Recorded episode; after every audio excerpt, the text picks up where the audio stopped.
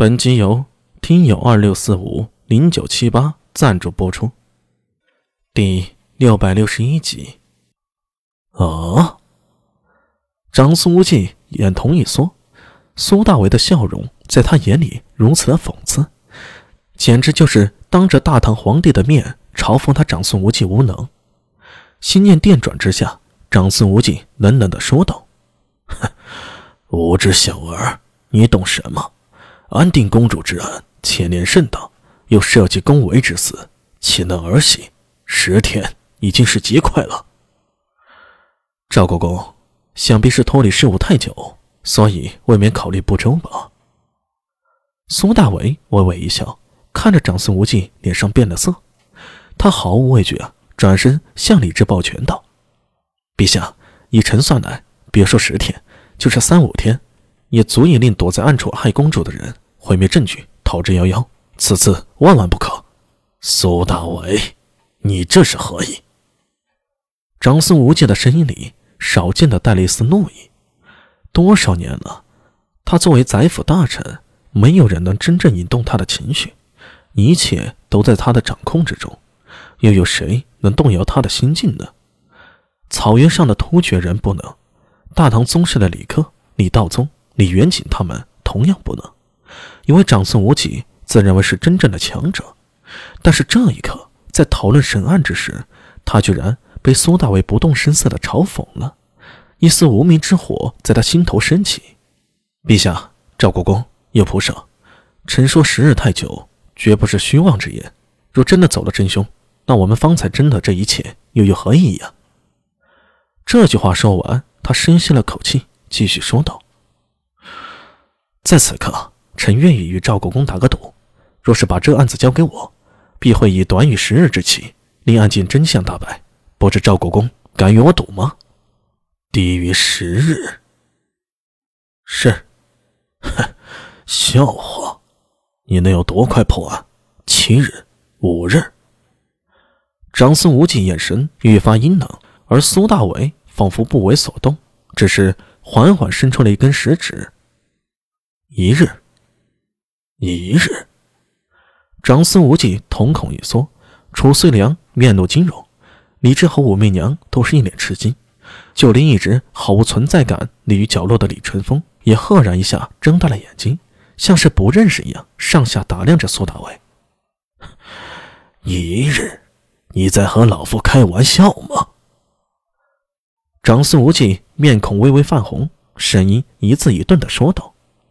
这一日与他方才的十日对比太过强烈，长孙无忌是日真仙，却在此刻被苏大为刺痛了一下。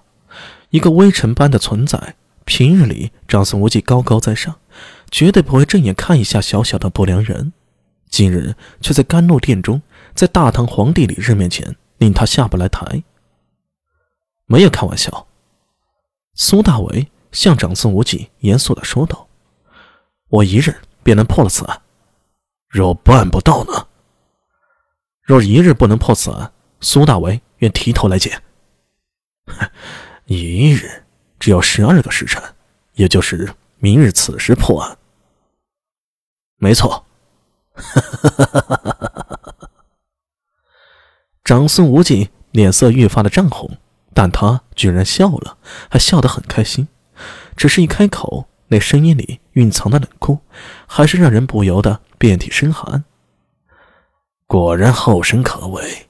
既然苏副帅想赌，老夫岂不成人之美？这赌局我应下了。